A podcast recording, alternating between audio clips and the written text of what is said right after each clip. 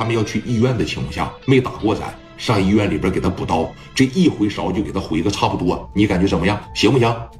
当时叶涛说了，那行吧，那我按你说的做。那你们的意思是，我们一会儿过去，你就在这听信儿，我会让群力啊给你打电话，到时候群力让你怎么办，你就怎么配合我，行不？涛哥，那没问题，兄弟。那，来来来，咱再干一个，咱再干一个。拿起酒杯来，这四个大哥往这一坐，基本上是全中国社会人的代表了。我说这句话，大家伙不能抬杠吧？啊，接着在这喝，时间也是一分一秒的过着。到十一点钟的时候，双方互相又打了个电话。哎，头要干之前，你必须得接电话嘛。这电话一接起来，喂，准备好了吗？准备好了，你准备好了就行。我还是那句话啊。今天晚上揍你的时候，你可别跑，你可别找阿四我也知道你在白道上他妈挺厉害的啊！你要是玩这阿四的情况下，那咱就没意思了，我可不去了。你把耳朵竖起来给我听着，把你的狗眼也给我瞪起来给我看着。今天晚上我要找一个阿四我要找一个五哥，算我输，行吗？去了以后咱俩都能签合同的，去了以后咱俩都能签协议的，你敢不敢？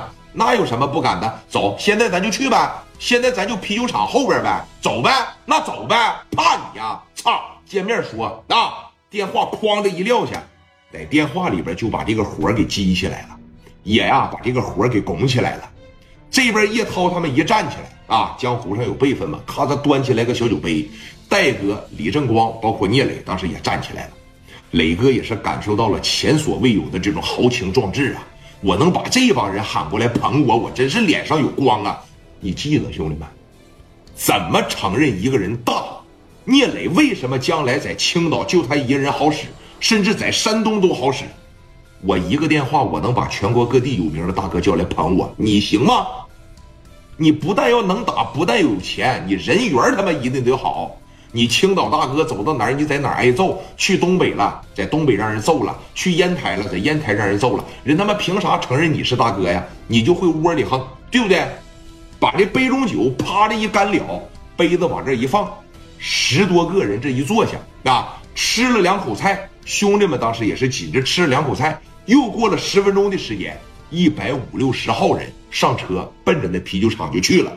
人家这边啊，徐成会、金大勇，包括金大头，人家手底下也是一百来号兄弟，最能打的就是徐成会这帮人，有谁呀？古坤亲自带队，还有那个小孙林啊。